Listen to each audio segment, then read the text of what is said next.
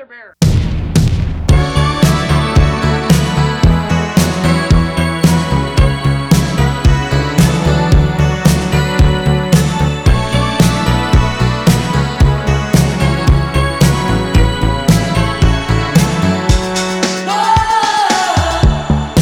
大家好，欢迎来到啤酒事务局，我是天，我是齐。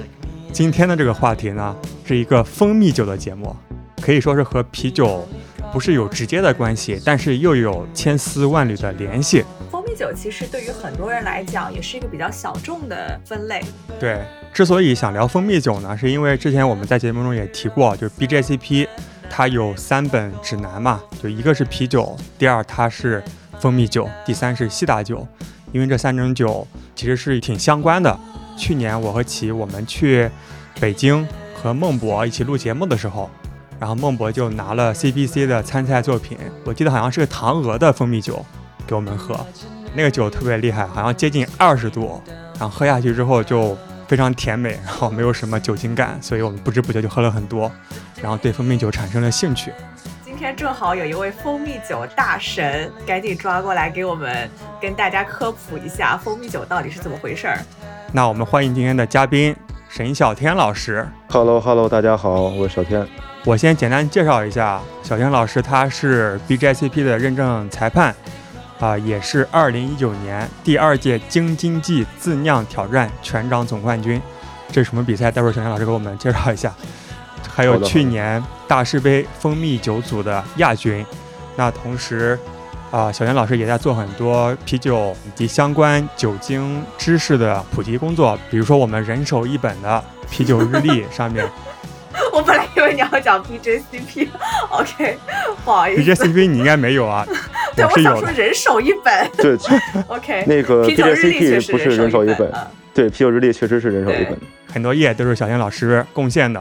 包括 BJCP 的蜂蜜酒风格指南的中文版也有，是参与还是负责汉化的工作？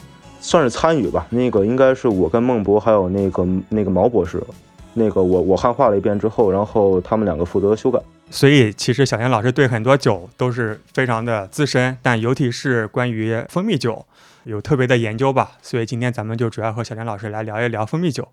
好的，好的，没问题。那要不还是先给我们介绍一下，就是你是怎么开始学习啤酒啊，以及开始自酿蜂蜜酒的？好，我大概应该是一六年开始做的自酿，也就是我们说的家酿嘛。我喝精酿应该是从一四年左右，挺一见钟情的吧。我记得我人生中第一瓶精酿应该是个世涛，具体牌子不记得了。我觉得这个酒太好喝了，然后我就大概两年的时间喝了有个一两百款。就还挺走火入魔的那会儿，是谁带你入坑的？应该是我一朋友，我一朋友当时他自己开了一个酒吧，然后他就请我们去喝酒的时候，因为我之前都没见过这种东西，我觉得挺好玩的，因为精酿的瓶子会好看一些，酒标会好玩一些，然后味道比较多元化一些。然后等一六年的时候呢，我又有又有一帮朋友是我的初中同学们，然后他正好是学的类似发酵的专业吧，因为他之前也自己酿过葡萄酒。后来我们有天吃饭聊天，因为他也爱喝精酿，我们就说那要不然我们自己酿啤酒玩玩吧。然后就一发不可收拾了。然后他他把他的一个那个房子给腾出来了，哇！就是我们就在就在真的是家酿了，在 在他一个家里边酿酒，然后那个家就只是酿酒用的，什么都不干。起点很高啊。对，因为他正好当时他也没结婚，然后又是单身，刚好有一个房子，确实闲置期。是在北京吗？是在北京，在北京挺远的一个地方。OK，我以为是在北京二环内有一个房子。那我们就不酿酒了。闲置着。那我们肯定不，那我们肯定不酿酒了。是是他，不是我。我对，是他。然后我当时记得就是干劲特别足嘛，买了一大一大堆东西，但是是是土炮，是拿当时拿土炮酿的。当时一六年吧，一体机挺贵的，然后三桶的话，我们觉得当时有点有点高深，怕是整不明白，就买了一堆土炮。就是类似于高大师那会儿的说那个擀面杖啊，然后那个保温锅呀，就拿那个酿酒。然后我记得特别清楚，第一次想酿一个那个金色艾尔，结果酿出来那酒是黑色的。我现在也没明白过，我现在也没明白过了，那个酒为什么是黑色的，就喝着一股世涛的味道，很奇怪。麦芽买错了呀，颜色只可能是麦芽吧？没有，后来我们分析是那个糊锅了啊，煮沸的时候糊了，然后把那麦芽生给煮成黑的了。OK，煮时间太长了，或者那火太大了，反正那批酒后来也没复制出来。OK，但是虽然就是失败很多吧，我们大概前十批次的啤酒我觉得都不好喝，然后但是还是就挺愿意去扎到里边的，然后就后来加入了北京的增长协会，跟大家分享作品，也觉得比较有意思。一开始其实也是一个。接触啤酒为契机的，后来我是因为当时的那个协会里边有有一些玩蜂蜜酒的朋友，包括我的当时那些同学们，就是跟我一块酿酒的小伙伴们，也是提过有蜂蜜酒这么一个东西。后来我们就想尝试一下，那因为蜂蜜酒的设备的话，你啤酒也能做嘛。后来就想尝试一下，然后叫当时我记得有四五个人吧，没什么准备，瞎酿酿蜂蜜酒，然后比着最后酿出来，想看谁更好喝一些。然后结果我也我我不知道为什么歪打正着，反正我做出来最好喝。他们就觉得说，那你你你既然有这个天赋异禀吧，算是嗯有 buff 可能是就可能是碰上运气好，说那你就干要不干不就就去往这个领域去研究一下呢？后来我就觉得是条路子，因为我当时我酿啤酒酿不酿不过他们，太内卷了。我就说那个对，然后我就想，那干脆那我就酿蜂蜜酒吧，另辟蹊径。对，另辟蹊径，结果还真的酿出来点小成绩。你是一七年就开始酿蜂蜜酒？对，一七年酿的蜂蜜酒。OK，一六年开始酿的啤酒，那也五年了。哎，但是非常那个惭愧，我最近这两年没太爱酿酒。OK，非常惭愧。啊，听说你之前也开了个酒吧，现在已经开黄了。对，开黄了。幸好在疫情前那个黄了，要不然这一下就罪过大啊。当时是个精酿酒吧吗？不是精酿酒吧，因为我是家酿的设备嘛，我的设备不不是很大。我当时是也是想就是搭建一平台吧，没有太逐利的性质，就是想认识的朋友、喜欢啤酒的朋友过来玩，算是搭一平台。然后有时候我会把我酿的蜂蜜酒跟啤酒拿到店里去给让大家喝，也没卖过。我还是想保留一些家酿的本质吧。在工体那边，对，因为那个地方纯靠啤酒不太好养活自己，必须得来点鸡尾酒。为啥呢？鸡尾酒毕竟从开店的模式来讲，鸡尾酒的模型会好一点嘛。模型，您指的是比较赚钱，收益能力会好一点。行，那咱们今天其实是要，啊，涉足一个全新而且是个非常大的话题啊，就是蜂蜜酒。嗯。所以关于个人的部分，咱们以后还有机会再聊。我们这一期就呃专注在蜂蜜酒上面。好，没问题。好呀，那我们先来下个定义吧，就什么样才能算得上叫蜂蜜酒呢？其实字面意思嘛，顾名思义就是蜂蜜。水，然后经过发酵而来的这么一个东西。啤酒的话是啤酒、麦芽、啤酒花跟酵母嘛。蜂蜜酒不一定要放啤酒花，就是蜂蜜、水、酵母就 OK 了。然后蜂蜜呢，就是主要是提供发酵的糖原。蜂蜜酒的度数是一般是常见的是八到十八度这样一个区间。OK。但是现在呢，也有一些低度的四到五度的版本，甚至有一些二十度以上的版本。这个待会儿我们可以后期讲。然后蜂蜜酒从甜度来分的话呢，可以是甜的，可以是干型的，可以是没有碳化的，也可以是有碳化的，就它还是一个挺自由的一个空间吧，就给你一个框框，你只要是蜂蜜，蜂蜜出的酒精，然后原料是有，又是有主要是蜂蜜，然后提供的，那这样的话你想怎么玩都可以，它增味的空间也是很大的。嗯，很多人他会把蜂蜜啤酒或者那个蜂蜜增味的酒。认为也是蜂蜜酒，这样是不对的，因为他们的主要提供酒精的点是来自于麦芽或谷物嘛。就蜂蜜酒的话，还是得以蜂蜜 OK 的参与到主发酵去提供这个酒精，这样的话才算是蜂蜜酒。了解。很多人也问过我，蜂蜜酒算不算啤酒？我个人感觉其实是不太一样的，因为啤酒的原料很明确嘛，水、啤酒花、麦芽跟酵母。那蜂蜜酒呢是水跟蜂蜜引号和酵母，所以它从本质的原料上、从工艺上，包括酿造的思路上都不太一样。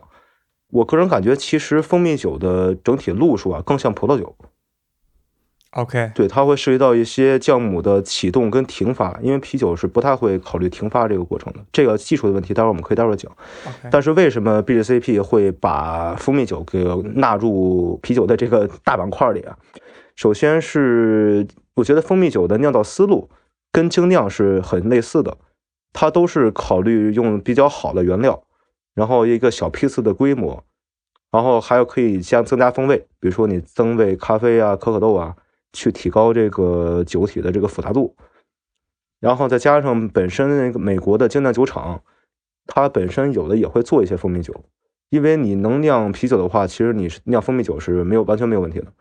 然后还有一些啤酒厂会跟蜂蜜酒厂会做联动，就他们本身的关系是很很密切的、很友好的。然后再加上本身美国的话，那边也有很多家酿蜂蜜酒的爱好者。那 BACP 呢，作为一个家酿的一个算是门户吧，我觉得他把蜂蜜酒纳归纳进去，我觉得是挺好的，也也也算挺正常的。OK，所以相对于啤酒的原料，水和酵母都是一样的，只是啤酒。对，会用麦芽和酒花，然后麦芽是提供所谓的发酵的糖原，酒花是提供一些风味的物质。那蜂蜜酒的话，首先蜂蜜是提供糖原，然后蜂蜜是不是本身也会有不同类型的蜂蜜嘛？就是它这个风味物质是靠增味增出来的，还是蜂蜜也可以带来不同的味道？最简单、最基础的蜂蜜酒就是蜂蜜水发酵。OK，然后你可以用单一品种的蜂蜜，然后也可以用多品种混酿的蜂蜜。这个不同品种的蜂蜜有点像不同品种的葡萄，它跟这个麦芽还不太一样。因为麦芽的话，它是不同的处理方法，比如说焦化呀，还有一些别的处理方法。蜂蜜呢，它更多的是一种偏微妙的风味，就可这个蜂蜜可能是有花产出来的蜜也是有不同的香气。对，但它的香气是比较微妙的，不是那么明显的。嗯。嗯，然后同理呢，我们可以用果汁去代替水，就比如说你可以用苹果汁去代替水，可以用葡萄汁去代替水。OK，那这样的话，就是出来的蜂蜜会，我们会把它归到不同的风格里。嗯，理论上来说，蜂蜜酒其实应该是最早的酒，比啤酒要早。你确定吗？思琪老师不同意哦。理理论上来说啊，理论上来说，我个人推断吧，包括也是一些美美国的爱好者去推断的。因为最早我们人类是没有办法种谷物的嘛，就还还没有到种谷物那个时期，就在原始的狩猎时期，那时候因为蜂蜜是那会儿唯一一个能得到糖的来源，几乎直接的糖的来源。那么那会儿的话，如果有一个树洞，比如说狗熊把蜂蜜采集到一个树洞里了，然后它忘了，风吹日晒，那蜂蜜就在那个树洞里就发酵了。那如果被人喝掉了的话，那其实那个已经是蜂蜜酒了。啊。有没有什么考古的发现是大概在多少年前？有正式记载的话，应该是公元前四世纪啊。从那个德国挖出来一个酒杯，是那个牛角杯，那个牛角杯里检测到了酵母跟花粉，就说明大概是公元前四四世纪，人类是普遍掌握的蜂蜜酒的那个酿造技术。包括柏拉图啊、普林尼、罗马跟希腊的学者，他们也是在文件里也提到过蜂蜜酒。他们说的不是蜂蜜增味的啤酒，你确定吗？不会，那会儿那会儿增味这个概念肯定还没有出来，肯定就是蜂蜜酒。对，OK。古时候的蜂蜜酒和现在相比有什么区别？古时候的蜂蜜酒其实很多的蜂蜜酒大概已经失传了，比如说我记得中国其实也有过蜂蜜酒。呃，苏东坡写过一首《蜜酒歌》，是他找那个西蜀当时一个道士说教了他蜂蜜酒的配方，然后他就把这个写成一个词了，然后就记录这个蜂蜜酒怎么做。《本草纲目》里边也记载过蜂蜜酒，但是具体到我国的这个蜂蜜酒怎么做，应该是已经失传了。OK。然后还有，在我记得在那个埃塞俄比亚有一个叫《精酿啤酒大师》的那个纪录片里，绞杀头的那个主理人曾经是复刻过这个酒，它是类似一种蜂蜜酒自然发酵，因为非洲嘛，环境比较前卫，也比较容易发酵。空气里有酵母，嗯，他们那个塔吉的那个工艺是在蜂蜜酒里还要放鼠李根，放就那个蜂蜜酒是苦，鼠李根，鼠李根，对，一种中药，哦，就那个这样这样做的话，那个蜂蜜酒是苦的，就有点像啤酒的酒花，就他提供 IBU 哇，嗯，但这两种酒就塔吉可能现在当地还有在做，但很多的蜂古代的蜂蜜酒应该都已经失传了。比如说一些挪威风格和一些波兰风格，这个我也只是在那个文献里见过，我具体怎么做，我也我也不是不清楚了。那要不还是从头帮我们科普一下，就是酿造一款蜂蜜酒最基础的步骤是哪几个步骤？嗯，其实特别简单。啤酒的话，我们首先是需要磨麦子，对，然后得去糖化，糖化完了得去煮沸，煮沸，然后给它降温，降温之后降到酵母的工作温度，它才能发酵。蜂蜜酒的话，没有那个糖化和煮沸这两个步骤，可以没有啊，也也可以有，但是没必要。它的糖化其实就是你把蜂蜜用水稀释，稀释到一个正常可以糖化的正常发酵的一个范围内，然后你直接加酵母就可以了。当然，酵母的不同酵母的工作温度是不一样的，这个是需要你自己去控制的。对，其实它特别简单，如果你想做的话，大概一小时就能哇，就搞定了。这这哎，其实都用不了一小时，半小时可能就搞定了。那我以后可以考虑自己搞，既简单，而且现在国内的蜂蜜酒还挺难买的感觉。对，蜂蜜酒有一个比较大的问题，就是蜂蜜酒确实会贵。嗯，因为你想你想麦芽的，对，成本会很高。因为麦芽的话，比如说咱们酿一个加酿一个二十升左右的，咱们不酿太太太重口味的，酿大概四公斤麦芽五公斤麦芽就能做小麦啤酒嘛，或者 IPA 差不多也能做。但如果是蜂蜜酒的话，想酿二十升，它大概得需要至少七八公斤的蜂蜜。一公斤多少钱？看您预算了，你可以买五十块钱的，也可以买五百块钱。OK。对，所以它就就还是挺贵的，而且最后酿出来啤酒可能你成本是加酿五块钱一瓶，蜂蜜酒大概是五十块钱一瓶，甚至更贵。嗯，对，主要是蜂蜜的成本比较高。哎，那如果蜂蜜酒酿酒像你说的这么简单，那你当时酿出来特别好喝的秘诀是啥呢？不然如果这么简单，就感觉谁都能酿了呀。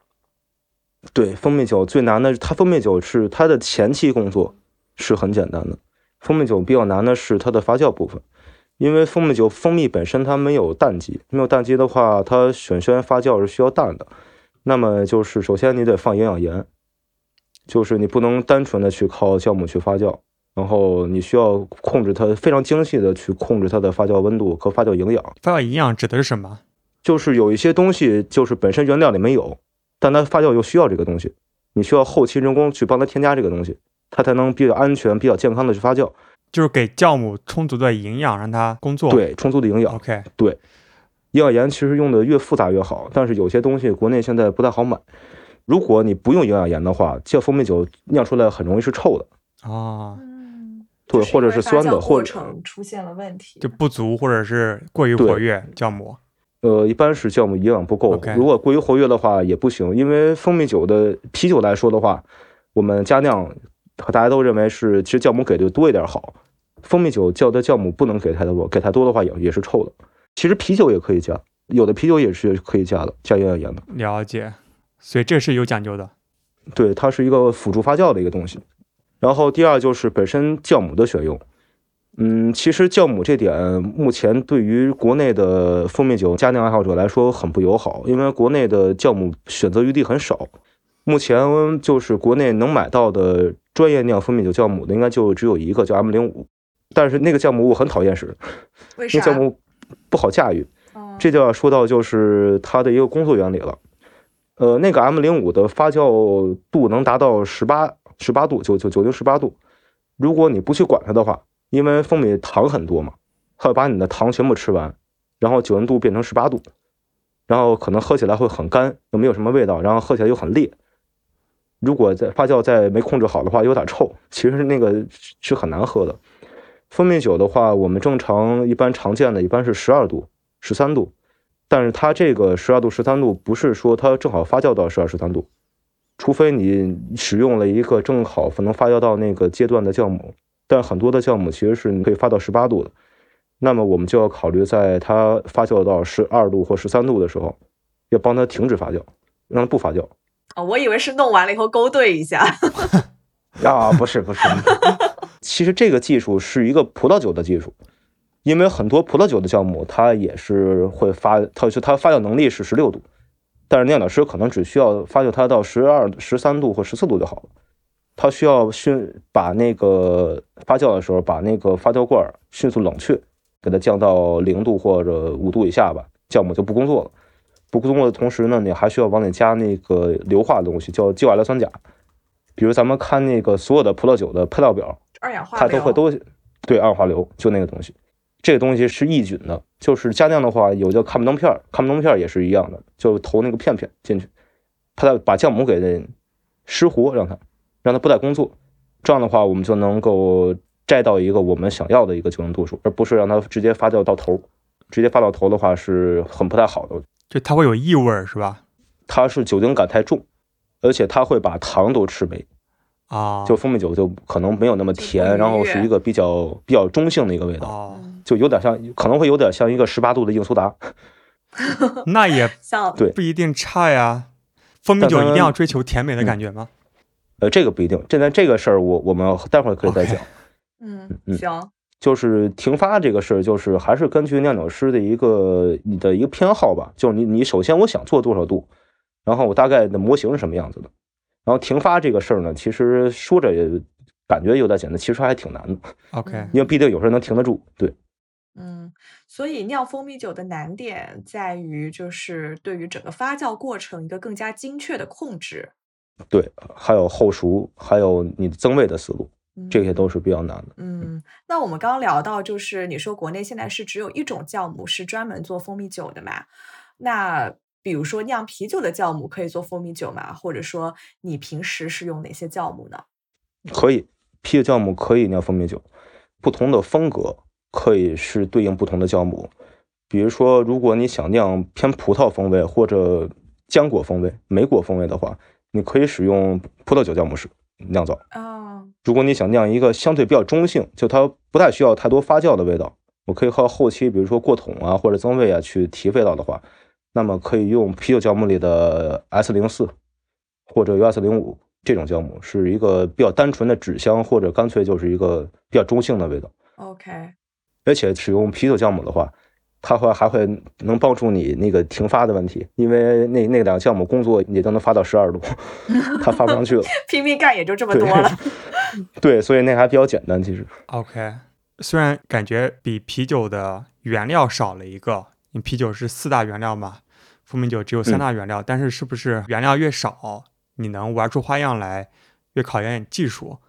嗯，蜂蜜酒是比较靠增味的。OK，因为如果不增味的话。蜂蜜本身的风味的差异性和它的就是可塑性，其实是有局限性的。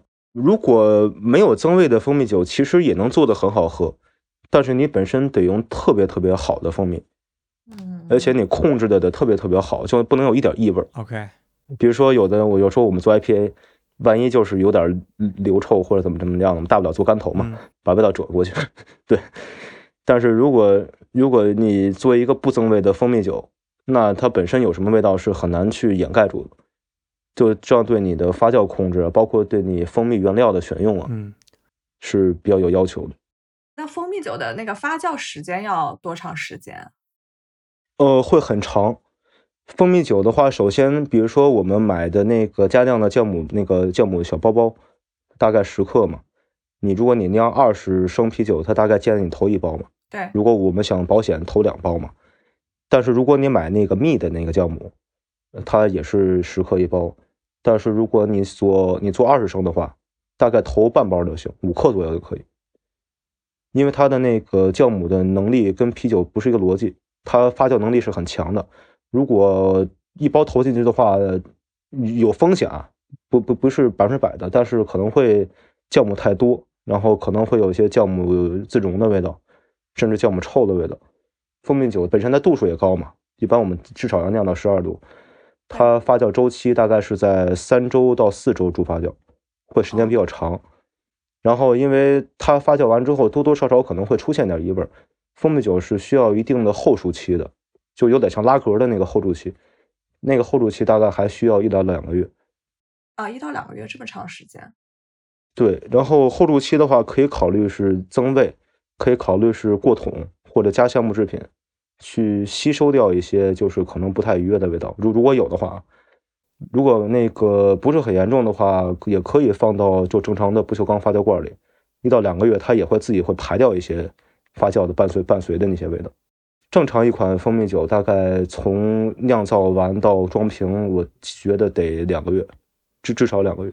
OK，嗯，那你曾经做过的一个最牛逼的蜂蜜酒？是什么样子的？你怎么做到的？还真有，那个酒是我应该是二零一九年投大师杯的分站赛的一款酒。那款酒是首先那个蜜蜜本身不错，是东北的椴树蜜。蜜的是蜂蜜椴蜜，树蜜，呃，就是蜜蜜本身本身蜂蜜是讲的是蜜中文，没有地没有啊地，蜜就是蜜啊。蜜 我说蜜的，蜜的蜜的就是蜂蜜酒的意思，对吧？对，蜜的是蜂蜜酒的意思。对那个蜜很好。OK 突然展现了中文跟英文奇妙的连接。OK，那个蜜本身是东北的椴树蜜，然后那个蜜是我一个朋友他给我的，那个蜜据他反正说是挺厉害的。可是什么农民直采什么的，嗯，对，还就是还挺挺贵的。嗯。他他说那个蜜是特供的，，OK，特供的，就是说一一般人吃不上。OK，然后他就给了我五公斤，我记得，然后我就拿那五公斤就去酿酒去了。因为蜜本身好不好，其实很好判断，你直接吃它就好了。嗯，大概吃它本身蜜就其实是有复杂度的。对，如果不好的蜂蜜，它就大概是一个味道是平的。那个蜂蜜是确实是我吃过最好的蜂蜜，它有花香，然后有点薄荷的味道，然后还有奶油的味道，嗯甚至有一些蛋糕的味道，哇，好就是一，个 对是特别好的蜜。我这就这辈子也没用过那个第二次就感觉都不。舍得拿来酿酒了。对，反但反正别人送我的嘛，我就就就想拿去全酿酒去吧。然后酿的也很小，那五公呃五公斤蜜吧，大概就酿了十升。然后出来之后，我就觉得挺不错的，就确实好喝。但我想让它更好喝，然后我又找了一个我一个大哥，那大哥是酿葡萄酒的，他自己有白兰白兰地，我让他给我自己定制了一个十升的一个小白兰地桶，然后我把那个蜂蜜酒就就去过那个白兰地桶里去了。哦，然后大概陈酿了四个月，最后出来确实是，反正我挺惊艳的。然后我就拿那个酒去投分站赛去了，但是当时那酒因为酿出出酿出来之后，给送我蜂蜜那大哥送了点儿，给我桶这大哥送了点儿。投比赛就当时偷偷当时有三，嗯，自己偷偷会有喝两瓶儿，然后当时投比赛还是必须得投三瓶儿，现在是投一瓶儿就行，那会必须得投三瓶，然后就去全投比赛去了。然后当时可能我手里就最后一瓶了，但是剩一瓶也没有用了，因为我总决赛就用不了那个酒了，他至少要要三瓶嘛。然后我记得特别清楚，那酒打分打的有点爆表了，我记得打了，最后得了三十三十七分吧，三十八分。当时我还没去当裁判，听说裁判他们就去抢我那酒去了，然后全被拿全被抢走了。对，就现场有一瓶儿就没开的，他们就抢那酒去了。你 能不能描述一下大概是什么风味儿，让我们嗯，开开眼？那款那馋款酒的那款酒的酒基是一个苹果蜂蜜酒，就是我没有用水，是用苹果汁去代替的那个水。然后我是用西达的酵母发酵的。我的理念是，如果你用什么样的原料，你就可以考虑用什么酵母。就比如说，如果我是蜂蜜跟葡萄混酿，那我就用葡萄酒酵母；我苹果跟蜂蜜混酿，那我就用西达酵母。然后那个西达酵母呢，还发酵度还比较干净，它发到十三度的时候，然后大概味道有点像香槟。然后我就去后熟了两个月，然后在两个月期间呢，去又回调了一点蜂蜜，这个技术叫那个 back sweet，就是回甜。最后出来的话就是很苹果，很花香，然后又带一点点那种类似于贵腐酒的那种感觉，就是金桔啊，然后蜂蜜本身的那个味道啊，然后它过完那个白兰地桶之后，又多了一点烟熏和葡萄的味道，就挺复杂的，很多元素揉在一起了。听着都想咽口我水。对，这应该是我目前这辈子酿过最好的一次酒，啊，但是目前再也你应该应该是不好复制了，因为挺复杂的，假如给你同样的蜂蜜，你能复制出来这个配方吗？不好说。因为过桶的话，每桶是唯一性的，因为桶也不能保证是当时那个桶的状态，嗯你干酿的时候会做笔记，对吧会。？OK，但是我比较马虎，而且比较懒，有时候可能就是记一个小字儿或者一小段话然后过了一段时间我可能忘了当时我想说什么。啊，对我也是，我之前玩酱酿也是比较看心情，想到什么就投什么，就每一瓶酒永远都是不一样的。我刚开始酿的时候，就酿的技术很差的时候，反而那会儿笔记做的很多，然后后来就大概酿酿的不会特别差了，然后反而就是懒了，就笔记做的比较少了。其实这个不好，嗯这个千万不要向我学习。，OK，那现在 BJCP 里面是把蜂蜜酒分为哪些风格？首先应该是传统型，传统型就是我刚刚介绍的，呃，它原料很简单，只是水、蜂蜜、酵母发酵形成就好。对于传统型的蜂蜜酒来说呢，我觉得比较需要注意的就是我刚才讲过是那个发酵发酵的问题，然后还有一个是蜂蜜本身的选选品问题。我们常见的蜂蜜的来源的话，国内啊，比比如说有槐花蜜，槐花蜜是比较清淡的，然后有枣花蜜，枣花蜜是带一些那个木材的味道和一些草药的味道的，然后那个还有紫苜蓿。紫苜蓿的话，它会出一些比较蜡状的那种感觉。子木，对，紫木是什么木？紫木须是一种花儿，是个紫色的小花花。紫色的，OK。那个好，对，那个字不太好写。对，它是有一些就是蜡质感，有点像水果的奶昔啊，还有一些蜡烛的感觉，不太好形容。蜡烛，但确实是，就有些蜡质感。OK，这个在威士忌领域也有这个词，蜡质感。好。然后还有就是我个人比较喜欢用的，就是椴树，东北的椴树蜜。后来我们也用过很多，就是椴树蜜，没有品质没有它那么好啊，但是也是很不错的。东北椴树蜜是我个人认为，就是国内酿造里边里边的话，呃，一是比较好驾驭，二是风味相当好，三是成本也不会特别高。我个人是非常推崇使用椴树蜜的。如果是美国那边的话，他们会用三叶草蜜或橙花蜜比较多一点，但那两个蜜我觉得风味不是很突出。比较中性，嗯，感觉比较常见的就是椴树、槐花、橙花这些，感觉是超市里见到比较多的。所以呢，就是你那样传统蜂蜜酒的话，它会保留很多蜂蜜本身的特性。所以有一些比较奇怪的蜜，我觉得就千万不要使，比如那个曼努卡，曼努卡那个太贵了吧？曼努卡会有一股很奇怪的那个焦糖的味道，就有点像橡胶的味道。最后那样那样发酵完之后。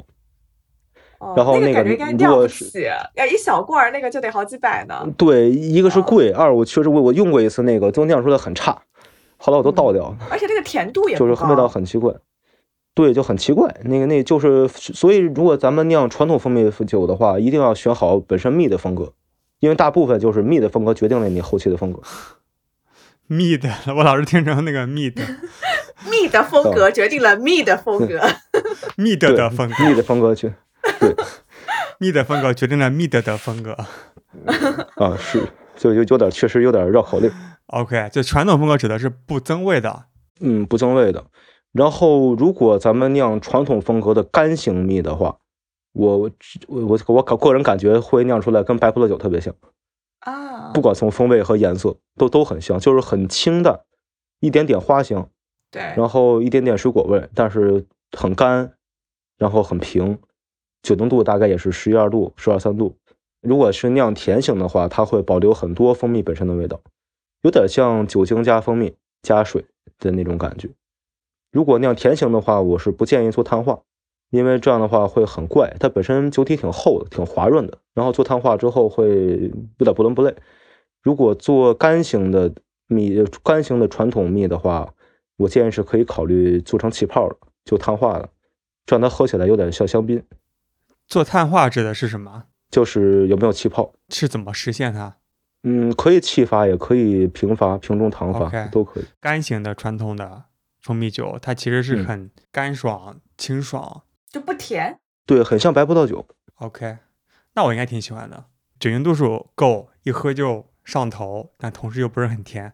对，那个就一定要冰镇喝。OK，但干型的话也比较考验酿造技术，因为它本身没有什么味道嘛。有一些不好的味道就一下就就出来，更加突出一些。嗯，刚刚讲了几个分类，一个啊啊，全是传统。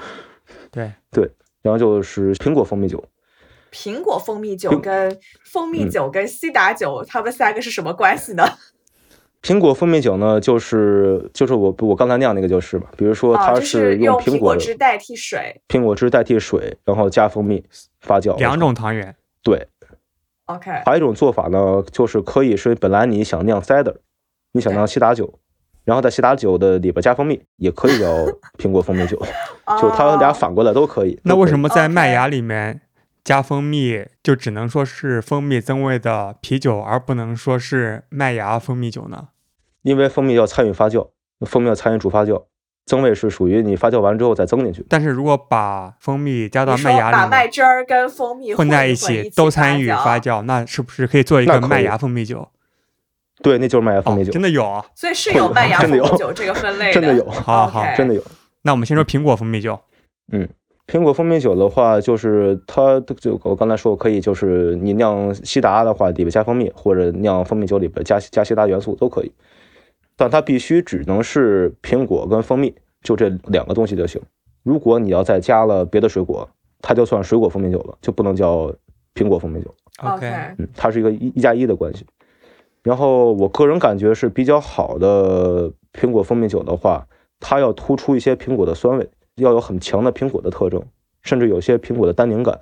它有点像葡萄酒里边的，就是蜂蜜是一一个档，然后苹果是一档，然后我们甚至要有一些苹果的单宁跟酸的味道去那 balance。感觉青苹果是不是更适合一些？苹果的选用其实也挺讲究的，然后可以使用食用苹果，就是我们正常的红富士啊，这些都是可以的。然后青苹果的话，我建议是不要百分之百使用，它可以跟红苹果去一定比例去调，因为青苹果太酸了之后，它可能会有一些不太好的味道。嗯，更简单的话，我觉得可以去买一些那个苹果的 NFC 果汁都可以。如果我们想只是加酿领域的话，因为如果你加酿的话，你榨汁是很麻烦的。而且氧化的很快，苹果味道就不对，对。所以对有条件的话，当然就用新鲜果是更好的。如果没有条件的话，其实我们用 NFC 苹果汁也是也是能做的。所以苹果蜂蜜酒就纯粹的苹果汁加纯粹的蜂蜜一起发酵。嗯，它通常会有什么导向的风味？它的平衡的话，可以是偏蜂蜜，也可以是偏苹果，但是一定要都有，就不能是完全是蜂蜜味道，没有苹果味道，那就不对。你可以是很平衡，也可以是突出蜂蜜，也可以突出苹果。了解，还没喝过，有机会我们可以试试看。苹果蜂蜜酒不太常见。行，那咱们下面就说麦芽蜂蜜酒。好，麦芽蜂蜜酒的话，这个国内挺多人酿的，我记得那个范静老师也酿过。他什么都酿过，对，这这倒是，这倒是，对，它呢其实就是刚才说的嘛，就是把往麦汁里加入蜂蜜，然后一起发酵。其实如果要是加酿领域的话，还有一个不不过加酿吧，其实有一讨巧的方法，就是把你自己酿的蜂蜜酒和你自己酿的啤酒混在一起，其实也也还算麦芽蜂蜜酒。你是发酵结束之前混在一起？啊对，其实也算麦芽蜂蜜酒，但必须这两者都是你自己酿的，不行啊，那加酒花就不能算是麦芽蜂蜜酒。可以加酒花。OK，可以加酒花，甚至可以直接干投酒花，就是没有麦芽的关系，你直接可以往蜂蜜酒里干投酒花也可以。所以西打蜂蜜酒不能投酒花。西达蜂蜜酒理论上来说不许投酒花，因为它原料只能是苹果跟蜂蜜，但是麦芽蜂蜜酒可以投酒花。麦芽蜂蜜酒可以投酒花。OK，那不就，是增味蜂蜜酒了吗？当然了，如果真的往啤酒、蜂蜜酒里投酒花，也其实也是没有问题的，只不过它的定义会模糊一些。OK，按照 BCP 的我觉得我们这期就特别绕，就是往啤酒麦芽蜂蜜酒里投酒花，跟往啤酒里面投蜂蜜，哪个算增味 啊？太绕了啊！知识点比较多。那好的麦芽蜂蜜酒，它的特点是什么？麦芽蜂蜜酒，我是比较建议去用一些比较厚的酒的作为基底，比如说饲料啊，呃，三料也可以，大麦酒、石涛、波特这种风格的去跟蜂蜜混，尽量不要使低度的或者 IPA 类的去跟蜂蜜混，这样的话味道会很奇怪。因为蜂蜜酒不太需要苦，甚至说苦的话，你可以稍微有点苦，不能太苦。但如果一个很甜很甜的一个蜂蜜酒，或者很干很干的蜂蜜酒去跟特别重的苦的味道，比如酒花的味道混在一起，我觉得不太愉悦。不是要有互补的概观念，还是要一个递进的关系。比如说，我们做一个比较甜的、比较厚的世涛，它酒精度大概也是十二度，那这样的话跟蜂蜜酒大概是同样的度数范围，这样混的话，我觉得是比较好喝的。就不要太割裂的感觉，对，不要太割裂的感觉。也可以过桶吗？可以，可以，应该是所有的蜂蜜酒都是可以过桶的吧？都可以过桶。OK，咱们俩对蜂蜜酒的了解太少，需要多喝一喝。这不我想问国内有什么买到的渠道吗？可以最后聊 可以，对，有有有，好然后我们先把风风格聊完吧。嗯，还有什么风格呀？就是刚还有聊了传统嗯麦芽跟苹果、还有葡萄蜂蜜酒，葡萄蜂蜜酒。OK，就是嗯葡萄酒和蜂蜜酒混在一起。对，就一般是葡萄，可以是葡萄酒，然后也可以是葡萄汁。感觉蜂蜜酒简直是一个跨界选手。下一个风格我已经知道了，是金酒蜂蜜酒，威士忌蜂蜜酒，那不行，那不行，那不行，那不行，太烈了，然后酵母都死了。它得发酵酒，它得发酵酒。OK，好，葡萄蜂蜜酒。葡萄蜂蜜酒其实是蛮常见的，就是在美国来说是很常见的一个风格，因为美国很多做葡萄酒的嘛，嗯，他们有些酒厂会找当地的葡萄酒的供应商，给他们提供葡萄汁，甚至说有一些会自己去买葡萄汁，因为美国葡萄汁是还是挺来源挺方便的。那这种葡萄汁会带皮吗？如果是次的话，就它美国自酿商店也会有卖那个葡萄汁，有点像麦芽糊精那个制品。对，因为我在想，就是你红葡萄酒跟白葡萄酒，其实红葡萄酒你会带皮，所以会增加更多单宁的味道嘛。但我在想说，可能单宁的味道在蜂蜜酒里面应该是不愉悦的吧？嗯，不是，我觉得做好了都是愉悦的。OK，因为蜂蜜酒的话，毕竟大比较流行的风格是甜甜型的嘛。如果是单独的傻甜的话，其实这个酒是没有骨架的，它需要一些酸，需要有一些单宁去把这个甜感给撑起来，或者互补一下。单宁我觉得在蜂蜜酒的概念里也是挺很重要的一个因素，但不能太重，点到为止。对，它有一些单宁的话，会可以非常好的去改善那个蜂蜜酒的甜的感觉。OK，对，会会让人感觉很有力量感，很很有骨架感。蜂蜜酒给我的感受有点像葡萄酒里面的。请你记得吧？我们上次在院子里喝的那个冰酒，嗯，有一点儿。你说喝起来有一点对，有一点像甜酒一点的风味。是的，是的，冰酒高甜度也是高酒精度数，对，香甜的那种感觉。是的，是的，蜂蜜酒有些跟那个贵腐和冰酒都是比较类似。所以葡萄蜂蜜酒的话，它适合混的葡萄有什么讲究吗？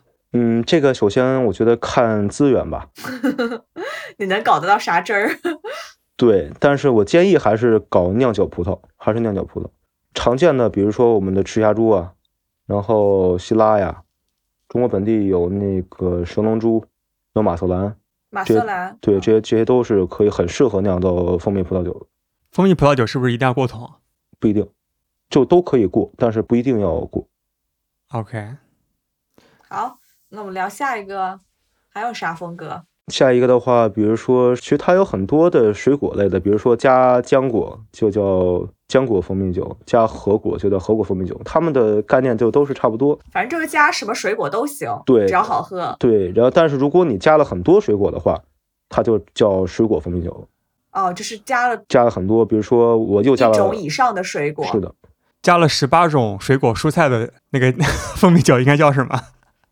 那也就就水果蜂蜜酒，就它就很杂了，就是各种水果的话就是水果蜂蜜酒。小田老师一脸懵逼，不懂这个梗。我们明天会发布一个呃，我们接下来合酿的酒是个十八斤酿，一起合酿的啤酒，我们加了十八种水果和蔬菜。哦，这个概念还挺有挺有意思的，这这挺有意思的。对，嗯，希望有一天我们能一块合作一个加十八种那个蜂蜜酒的。哎，十八种水果，十八种水果的蜂蜜酒 做的蜂蜜酒，这成本老高了。蔬菜蜂蜜酒呀，十八种蔬菜的蜂蜜酒，有蜂蜜酒加蔬菜的，我见过，是有的。什么蔬菜糖分比较高，可以参与发酵啊？嗯，我见我见过有有酿芹菜的，芹菜蜂蜜酒。芹菜也不甜，也没有什么糖分可以参与发酵吧？哦，还挺好喝的，它有一些清香的感觉。OK，芹菜挺好喝的呀。对，真真真的挺好喝的。然后有些会加有些有加姜的生姜，或者那种哦，这个想想都感觉挺好喝的 生姜蜂蜜茶。对对，好像还有直接加花儿的干花儿或者鲜花儿的也有。对，比较比较。所以只有你想不到，没有做不到。对，就增味其实是一个很大的看脑洞的事儿嘛。但这东西最好不好喝，就是酿造师自己的能力了。嗯，哎，这么一说，感觉蜂蜜酒很适合加花的增味，因为都是那种花果香。嗯，是，但是加花的话，其实有两个因素吧。第一个是容容易染菌，因为花不太不太好洗干净。第二的话，其实花会给一些很奇怪的味道的，真的，比如说石楠花这种东西。OK，什么味道？一言难尽。OK，行，那刚才还是说水果。水果蜂蜜酒被我们岔开了，所以是加了复合果汁的蜂蜜酒，就是加一种水果就可以叫某某水果蜂蜜酒，加了多种水果就叫水果蜂蜜酒混合在一起。是的，是的，这全部都是 BJCP 里面的风格分类吗？对。那我感觉 BJCP 对于蜂蜜酒比对啤酒还更加的简单粗暴，更加的包容。对，其实是的，其实是的。对，就是加什么就是什么风格。对，它比较比较直接一点。了解。水果听起来就加什么水果就是什么蜂蜜酒嘛？那还有吗？还有什么大的分类？呃，就是香料，比如说就是比如说我们刚才说的姜啊、肉桂啊这些东西加进去就是香料蜂蜜酒。然后还有一个风格，我觉得可以说一下，就是试验性、试验性风格。实验就其他，对，其他 当然就是其他，无法归类。对，就是你当你加的东西或者你的原料无法归类的时候，它就是试验性。比如说刚那个芹菜蜂蜜酒。呃，芹菜都算香料了吧？说好，我记得蔬菜跟那个香料是在一起的。蔬菜、香料、草药。其他是啥？其他比如说，牛瘪，我不加，我不加蜂蜜，我加糖蜜。就是里边我我可能有，就是酿朗姆酒的那个原料糖蜜，甘蔗，类似甘蔗浓缩液。就是我有蜂蜜，但是我有部分这个东西，或者我加蜂糖，我是蜂蜜加蜂糖，哦，或者是蜂蜜加龙舌兰蜜，OK，这种东西，其他蜜，对其他的蜜种，但是是有点特殊的东西，或者比如说我做烟熏工艺是烟熏味道的，哦，然后我的蜂蜜酒是酸化的，是加布雷特酵母的。这些都是，这些都算是试验性风格，所以野菌没有专门拿出来，但是是归在试验性风格里面。因为野菌的蜂蜜酒，我目前没有喝到好喝。还有一个就是骚操作吧，他们可以把蜂蜜给焦化，就有点像那个烘焙麦芽一样，就把蜂蜜放在一个平底锅里去炒它，把它炒黑了，它会出一些焦化的味道。然后那个酿的蜂蜜酒酿出来是黑色的，这个也是可以的。哦，那是什么味道的呢？有点像石涛，很烤面包，很焦，有点咖啡可可豆的味道。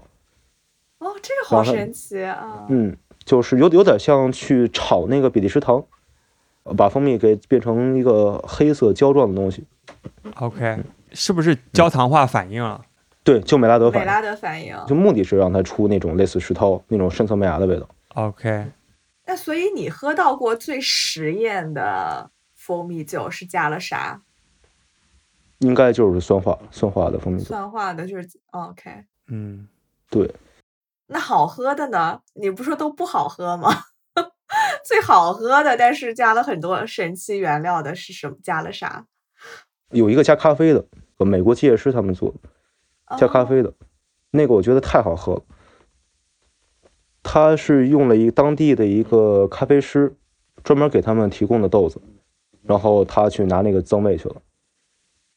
那个酒我记得有特别强的花生的味道，但他只写了加咖啡，我不知道那个花生味怎么出来的。嗯，所以可能是他的咖啡用的特别有意思。哦，这个挺神奇的。而且他那个酒有有一个很神奇的地方，它是很甜的，但是他他加上咖啡之后，那个酒有有一点点苦。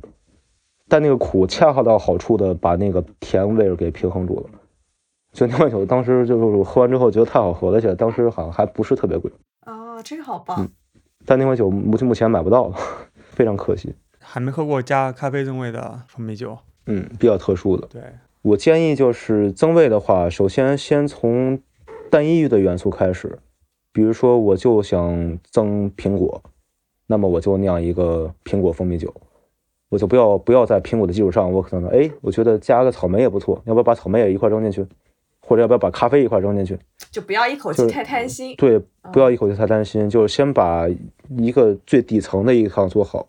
其实我们酿我们自己酿蜂蜜酒也是，先做好一个 base，不增味的，然后你在这个不增味的基础上，你可以先加苹果试试，然后加葡萄的试试，加香料试试，然后看哪个最好喝。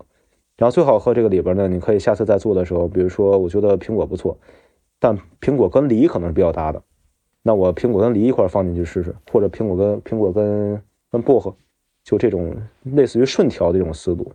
首先增味就不能太跳，比如说有有那有东西注定它是是不可能搭的，比如说你这个东西已经加了一个西瓜了，然后我突然想往里放牛排。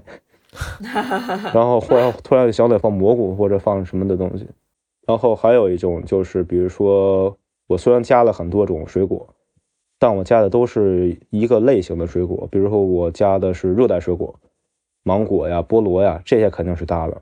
嗯然后比如说我加那个莓果，草莓、黑莓、樱桃、蔓越莓这些东西都是搭了。施拉姆就这样做。施拉姆虽然它增味增了很多东西，但它的东西都属于一个大范畴里的。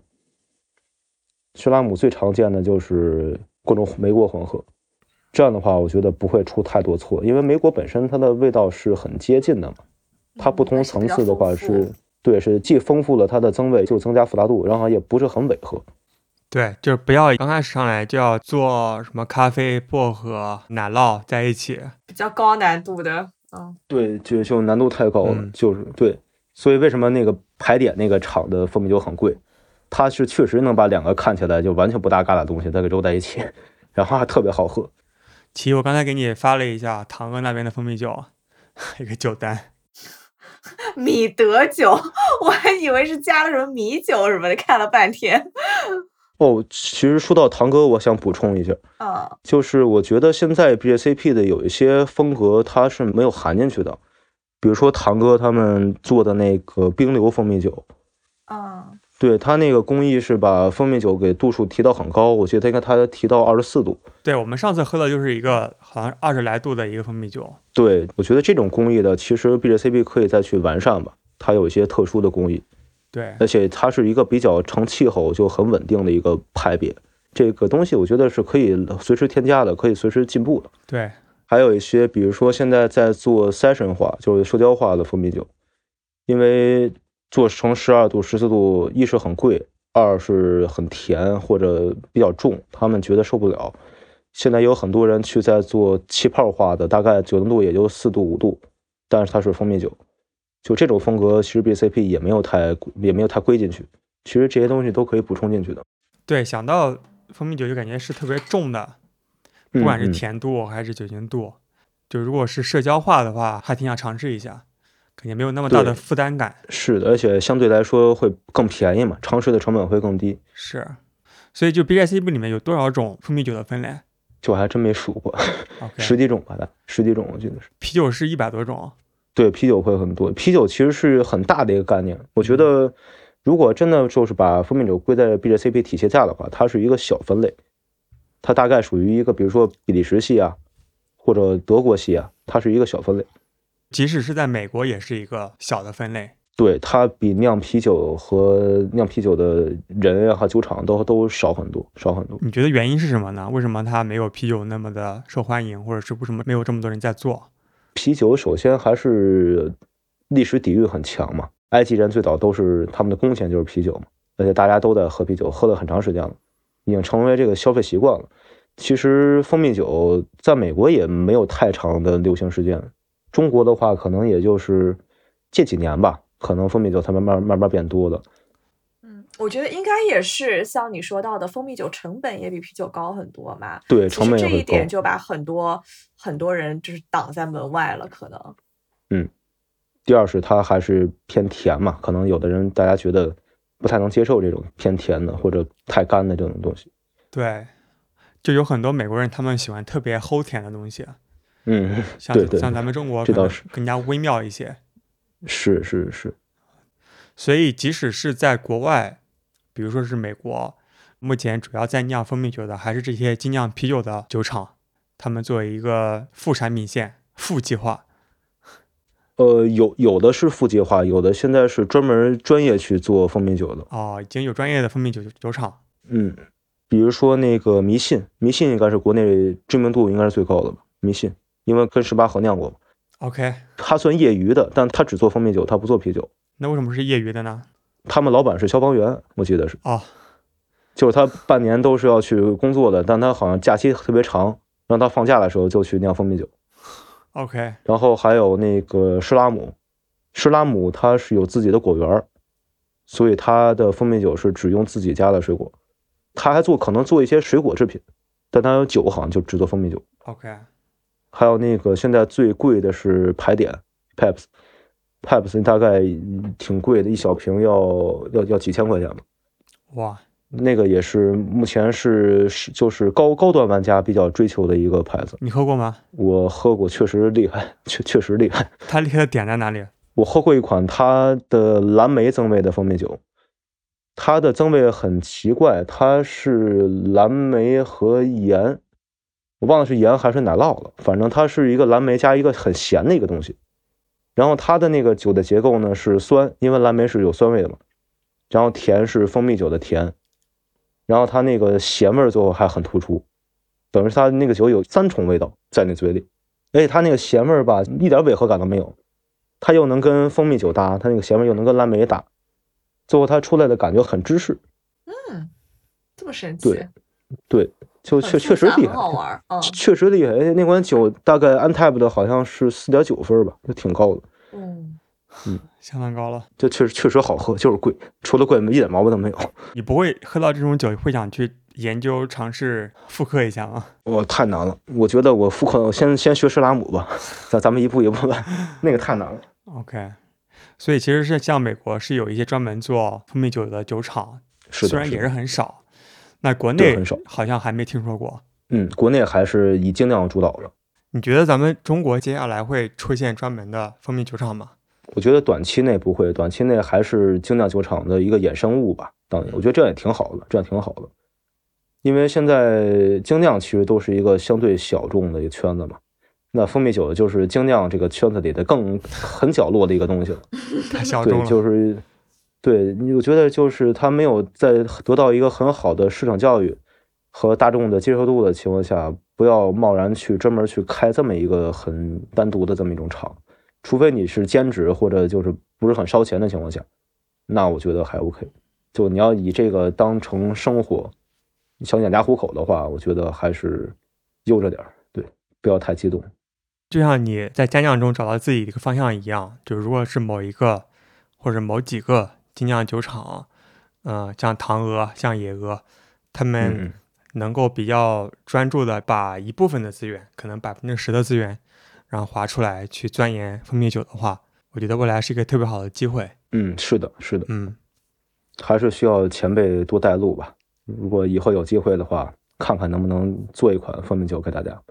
肯定有机会。啊我觉得蜂蜜酒这东西可能很可能很难做到就是巨头的规模，但是我觉得做到一个中型的精酿酒厂的规模还是有希望的吧。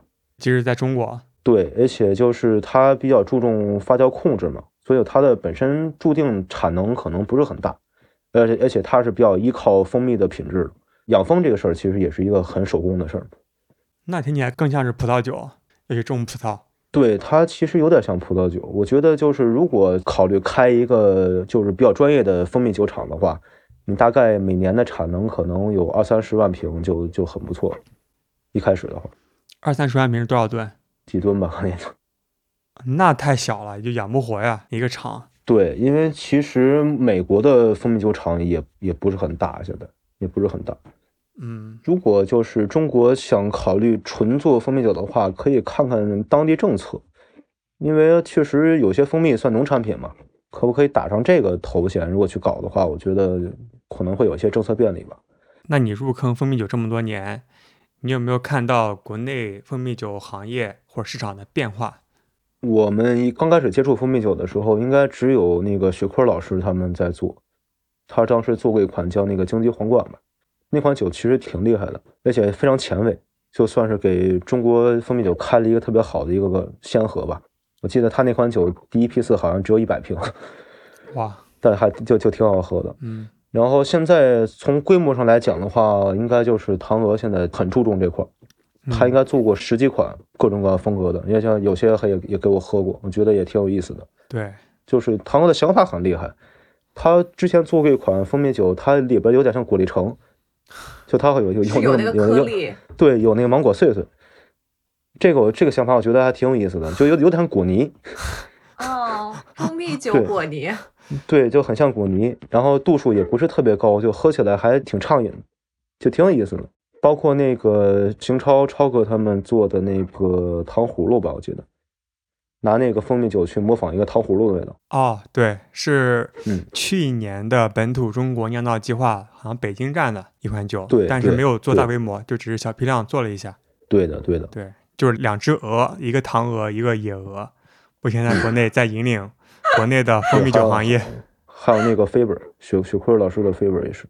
对，唐鹅的老板，你叫鹅哥是吧？对，鹅哥。哎，很有意思啊。我们是去年端午节的时候，哎，就是去年这个时候呀，我们一起去厦门啤酒旅行社，在厦门的 Ask，去年哦，对，今年端午还没到，马上到了。日子已经过得混沌了。对，然后去年在 Ask 正好在办活动，然后他正好在做接管，遇到鹅哥，感觉讲话特别有意思，就山东大嗯嗯汉，对，然后他本特别有感染力啊。然后他本身也是做制药行业的，他就拉着我说，他制药行业酿啤酒特别简单，降维打击。嗯，是他他的啤酒其实也挺有意思的，嗯，他们做酒做的比较新奇，我觉得就是玩的很很新鲜事物。对，就各种酸的对艾尔，包括野菌，各种发酵的酸水果，水果和蜂蜜酒的结合，就玩的特别的开，因为本身也是其他行业来的嘛，所以没有很多束缚。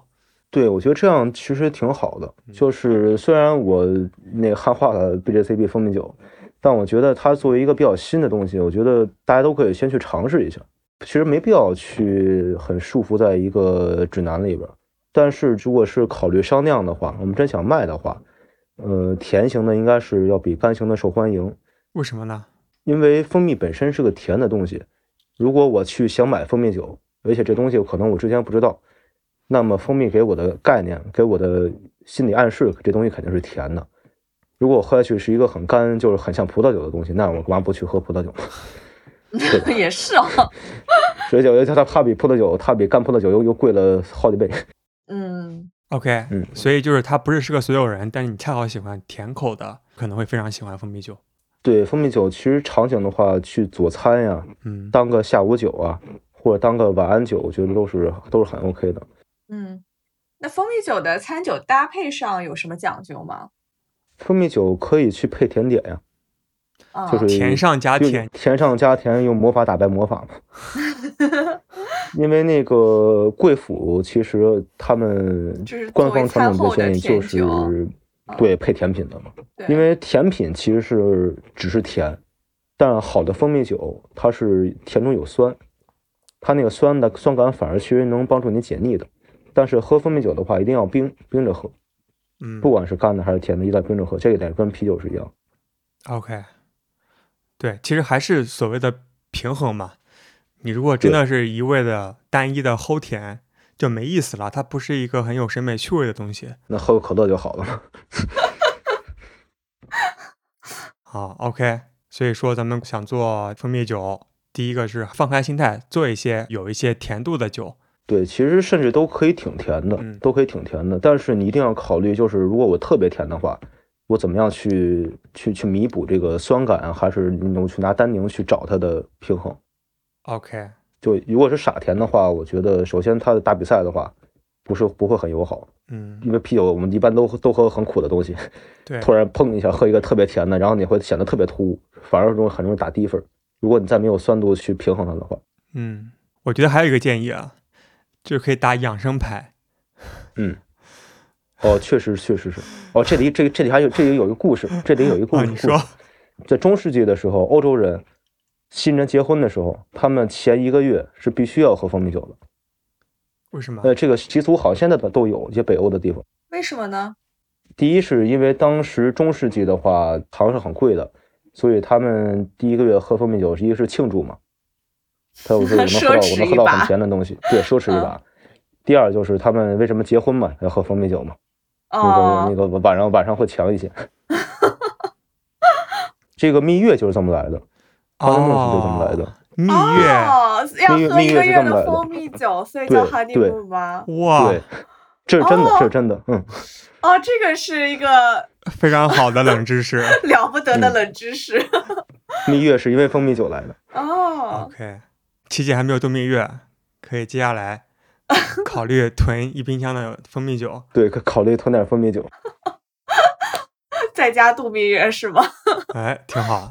中国有个说法，就是你头天喝多了，第二天要透透嘛。啊，你透，你透可以拿蜂蜜酒去透，因为本身你第二天你喝的很难受，你吃点糖其实是能帮助你快速解酒的。是的。然后那有其实你有可能有时候又需要一些酒精，你需要新的酒精进来，然后去产生那个酶嘛，这样代谢之昨天的酒精。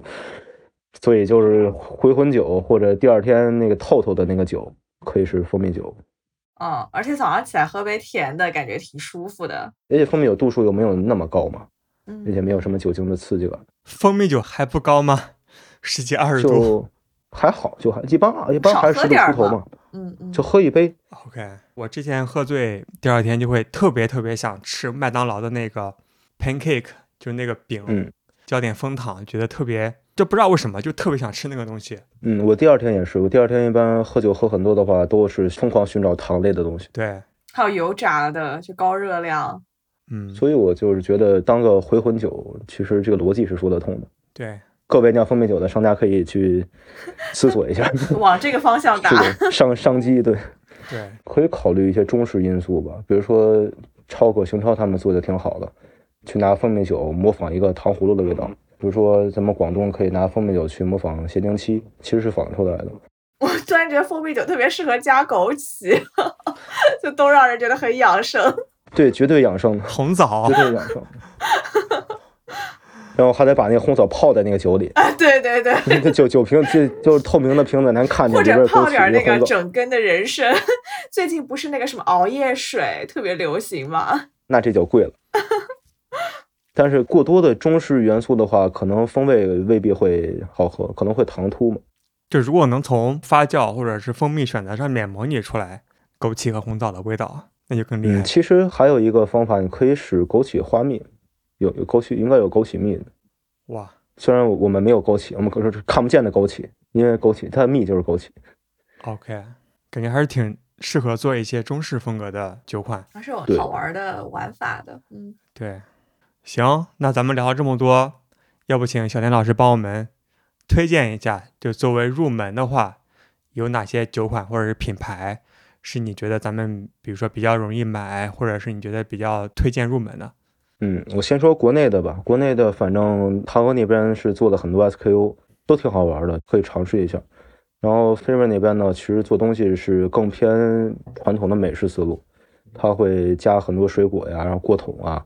他也没有做野菌，呃，他好像蜂蜜酒没做野菌，他蜂蜜酒是一个挺美式的一个感觉，嗯，挺国际化的，更符合蜂蜜酒爱好者的那个思路啊，拿安踏打分的那种冲榜的那种感觉，嗯。然后超哥那边呢，也是玩的比较中式风格嘛，他特别喜欢去模仿那个食物的味道，就他食涛有个叫布朗尼什么什么什么布朗尼嘛，蜂蜜酒也做了一个什么炒红果，反正就就挺中式的。我觉得就是比较喜欢中式元素的话，可以去尝尝超哥那边的东西。然后国外的话，我们最能买到的应该还是迷信，迷信的那个浩白系列是确实是非常顶级的蜂蜜酒，它是黑莓、草莓。对，和各种梅子、莓果、berry 那套东西。哦。然后施拉施拉姆，对，是这那个是真的很好喝，那是我的开光酒吧。之前没觉得蜜的好喝，就喝完那个之后，哇，这太好喝了。然后施拉姆的话会比迷信贵一些，但是施拉姆也确实比迷信好喝一点。它的那个它的采雷率吧不会很高，迷信水准是忽高忽低，我感觉。如果想尝试顶级的话，那就是牌点。但牌点是真的有点贵，就是就是就是蜂蜜酒的天花板了吗？天花板就是按 tap 经常四点八分、四点九分。OK，都是美国的。对，美国目前还是比较领先吧，做蜂蜜酒来说。OK，欧洲他们做的是很传统的风格，就是没有增味，然后就只是蜂蜜，也可以尝试，因为比较便宜。但是可能喝几家之后就觉得比较无聊了，因为他们差异化不是很大。嗯，了解。那蜂蜜酒买过来存放可以放很长时间吗？要冷藏吗？蜂蜜酒要冷藏，然后蜂蜜酒开瓶之后，呃，如果没有抽真空的话，呃，放两天没有问题。如果抽真空的话，其实能放到一星期或两星期。OK，所以这点其实挺像的。对，其实这点可以跟就是卖蜂蜜酒的酒吧可以提一下，就是因为你卖一瓶的话很贵嘛，未必大家能消费得起。但如果你杯卖的话，你一杯卖七十八、八十八，就有点像生啤的感觉嘛。我觉得这样其实可能是更能帮助大家了解蜂蜜酒，而且这样的话，你那瓶酒你能更更快回笼资金。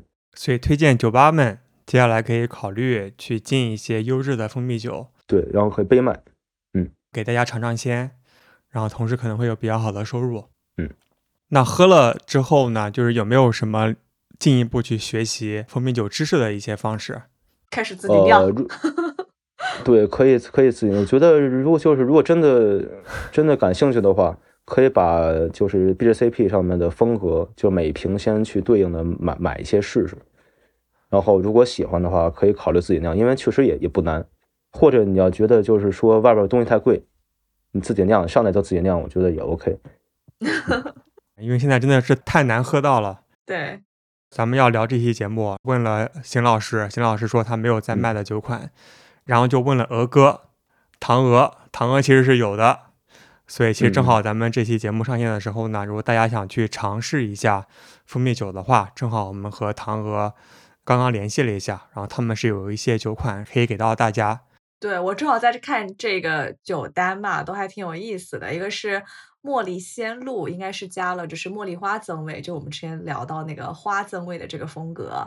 然后有一款是青梅帝国冰萃蜂蜜酒，应该就是用到了我们刚刚聊到那个冰溜的工艺嘛。对，冰溜工艺。啊，然后还有两款很有意思的，一个是冰萃帝国酒花蜂蜜酒，还有是冰萃酒花蜂蜜酒。这个我还挺好奇的，就是哎，如怎么样把酒花跟蜂蜜酒一起结合在一起？厉害。然后还有一款就是黑加仑蜂蜜酒。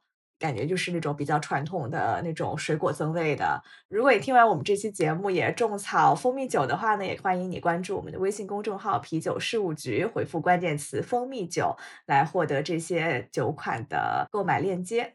如果你感兴趣了解更多蜂蜜酒的知识，可以来啤酒事务局的七群还是八群？七群吧，可以和小杨老师直接在微信群里面交流，给大家普及一些进一步的知识。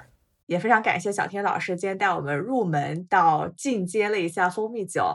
那最后有没有一首歌带给大家来推荐一下？来个说唱，最近还挺多听说唱。来个啥呢？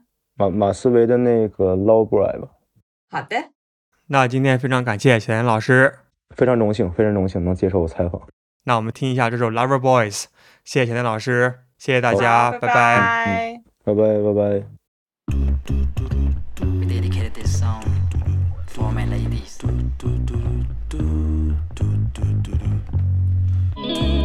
贝斯准备，吉他准备，鼓手也准备，还有帮我把麦克风调低一点。